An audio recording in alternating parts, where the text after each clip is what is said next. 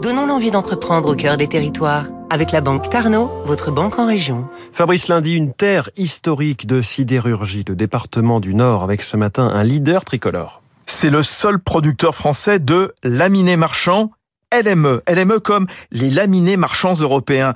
Des barres en acier de haute qualité, en U, en T ou en L qu'on va retrouver dans la mécanique et le BTP. Ce géant de la sidérurgie est né il y a presque 150 ans à Tris-Saint-Léger, près de Valenciennes.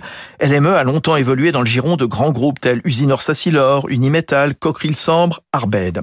Il élabore des produits en acier exclusivement à partir du recyclage, car l'acier est un matériau revalorisable à l'infini. La ferraille arrive tous les jours par péniche de l'ESCO ou par camion pour être transformé dans des laminoirs qui fonctionnent H24 à plus de 1600 degrés dans l'usine du Hainaut.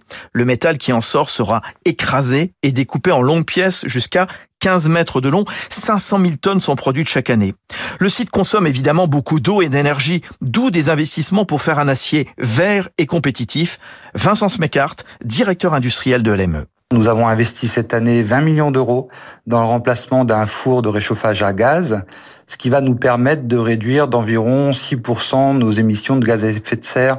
Alors aujourd'hui, nous avons des projets effectivement avec le territoire pour pouvoir revaloriser euh, ce qu'on appelle la chaleur fatale, donc utiliser l'énergie que l'on génère sur site pour pouvoir alimenter des chaudières euh, au niveau de la ville de Valenciennes. Plus de 600 clients à travers le monde, LME exporte les deux tiers de sa production essentiellement dans le Benelux, en Europe du Nord, au Maghreb, mais aussi aux États-Unis.